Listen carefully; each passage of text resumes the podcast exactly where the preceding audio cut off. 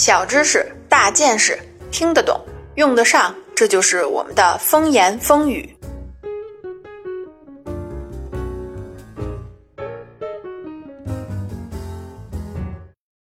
大家好，欢迎收听风言风语。今天呢，我们接着来盘点2016年那些令人难忘的新科技。上一期呢，我们说了一下国内的情况，今天呢，咱们再来看一看国际成果。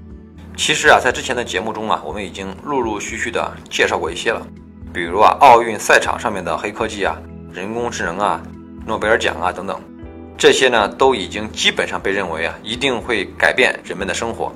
但是呢，还有一些啊，二零一六年刚刚崭露头角的创新方案和科技产品是大众所不熟悉的。但是呢，我认为未来会很有前景。首先呢，我们从三星的炸机门说起。二零一六年呢，这可是个大事儿，大家应该都知道，三星的 Note 七啊上市没多久，就接到了三十五起爆炸投诉，以至于啊，后来很多航空公司啊都把 Note 七当成了易燃易爆品对待，不让带上飞机。三星呢没办法，只能召回了二百五十万台手机。我估计呢，这一下损失在百亿美元以上。这里边啊，不仅仅包含它的产品成本本身，更主要的呢，还有因此而拱手让给苹果的那部分市场份额。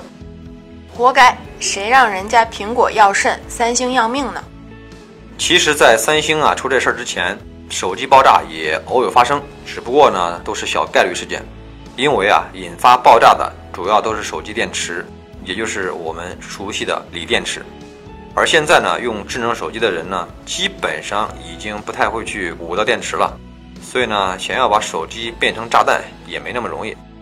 事实上呢，锂这个玩意儿压根儿啊就不是一个特别安全的东西。你可以上网搜一下啊，能够引起锂电池爆炸的原因呢，至少可以列出十条。大家要知道呢，不光是手机。全世界使用锂电池的各种设备数以十亿计，所以呢，你想这是多大的一个隐患？既然这么不安全，为什么还要用呢？这个真没办法，因为啊，锂电池的优势也是无可替代的。你比如说，锂电池没有记忆效应。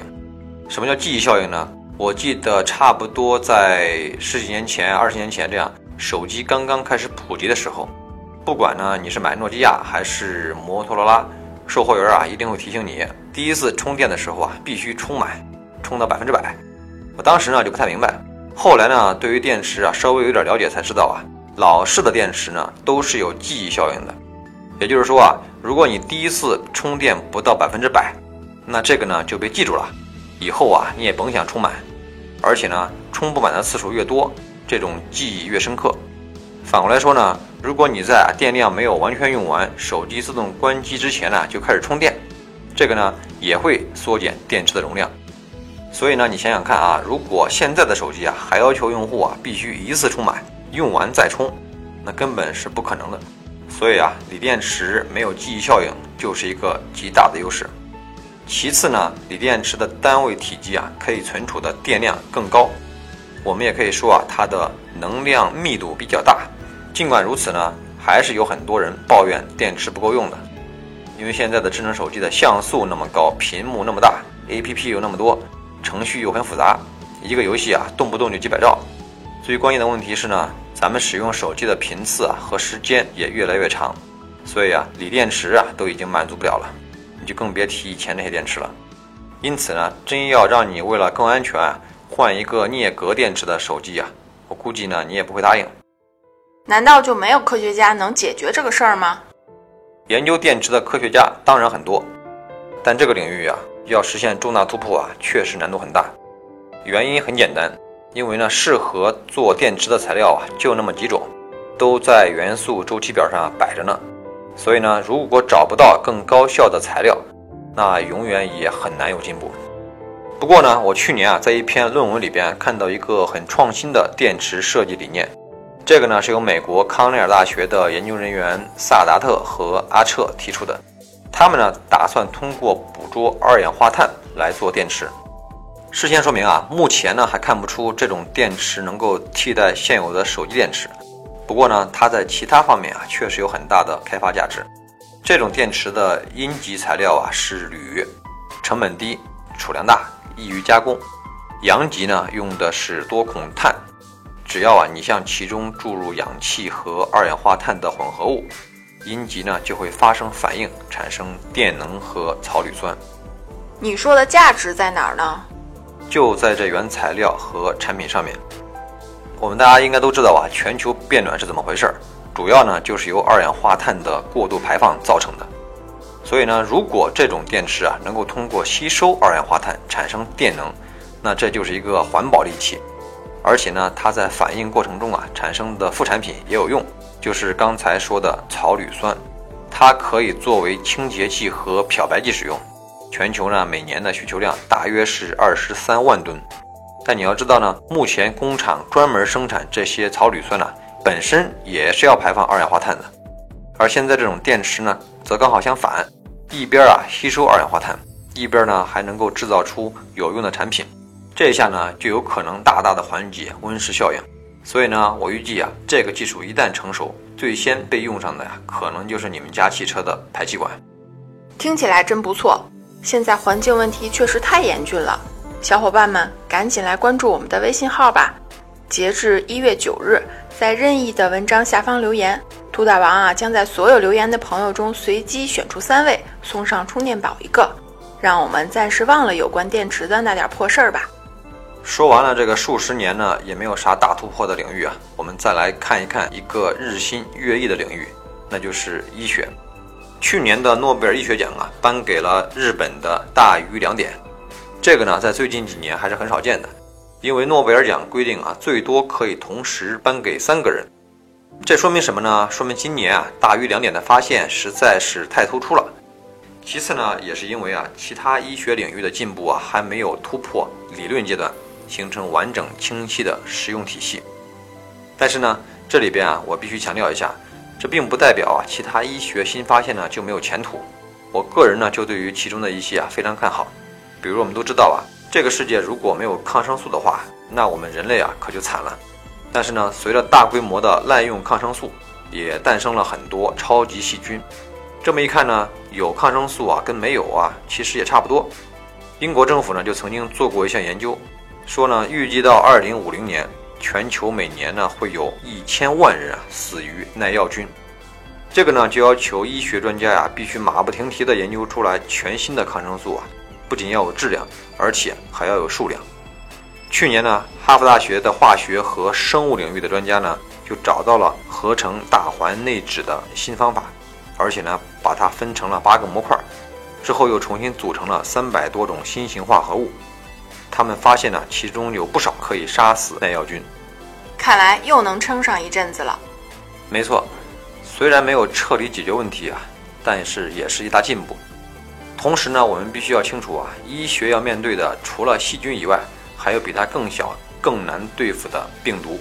最近呢，就有学者发现了一种基因突变，叫做 ISGI 五。病毒遇上它呢，就算是遇上克星了。可是问题是呢，携带这种突变的人呢，不到一千万分之一，实在是太稀有了。于是呢，就有专家计划呀，通过模拟这种突变来研制药物。如果成功的话呢，那人类啊就将能够对抗所有的病毒，至少呢也能够保持一个暂时的无敌状态。目前啊，这个团队正在从一千六百万种化合物中啊筛选最有前景的抗病毒药物。一旦发现以后呢，还在精确的调整化学性质，完成毒理学和动物实验，然后才能进行人体实验。同时啊，还要避免出现各种副作用。所以呢，你一听就知道了。这个过程将会非常的复杂而且漫长，并且呢，没有人能够保证这个研究一定会有结果。科学家可真不好当。最后啊，我再来介绍一个外科手术方面的突破性创新。以前呢，我们要做一个外科手术啊，比方说减肥手术吧，那是要把病人的腹腔打开的，从肚脐一直开到膈膜，听着就挺吓人的。最近几年呢，这个技术进步了。只需要利用腹腔镜开一个几厘米的小口啊就行了，听着还是很疼。没错，接下来呢就是好消息了。去年呢，美国的麻省理工学院的研究人员啊发明了一种圆形机器人，它呢可以在胃里边完成简单的手术，而且呢不需要切口或者是啊链接外部的线缆什么的，病人呢只需要把这个机器人啊吞下去就行了。这个灵感是来自于孙悟空借芭蕉扇的故事吗？看着不像，我给你讲讲细节啊，就清楚了。这种微型机器人呢，是被包裹在啊用冰做成的口服含片里边，会通过食道进入胃部，冰胶囊啊融化以后啊，机器人就像折纸一样打开。当然呢，它的褶皱啊、缝隙啊和补丁都是精心设计好的。遇到热或者是遇到磁场作用时呢，就会膨胀或者收缩，从而使它可以在病人的胃里边移动。医生呢就通过这种方法呀来控制它。让它爬到人体内的伤口处，直接给药，或者呢，像创可贴一样啊，固定在伤口上面。这个主意太棒了！什么时候能上市呢？很抱歉的告诉你啊，目前这款机器人呢，还没有在活体动物或者是人体内进行过测试，所以呢，你懂的。我算听明白了，你刚才说的这几个之所以得不了诺贝尔啊，就是因为基本上都还停留在理论阶段。说白了。就是想法挺好，能不能实现完全没谱。你说的呢也是事实，但是啊，我想提醒你呢，几乎所有伟大的创新发现啊，都是从一个异想天开开始，而且呢还伴随着很高的失败风险。尽管如此呢，本期节目介绍的几个新科技啊，依然是我从数以百计的创新发现中挑选出来的，算是比较有希望的。而且呢，一旦成功，必将改变世界。虽然“改变世界”这个词呢，现在已经被用烂了，但它依然是我评价一项新科技的最高标准。好了，关于过去一年的科技圈小盘点呢，我们就说到这里。下一期呢，让我们聊点全新的话题。这里是风言风语，我们下期再见。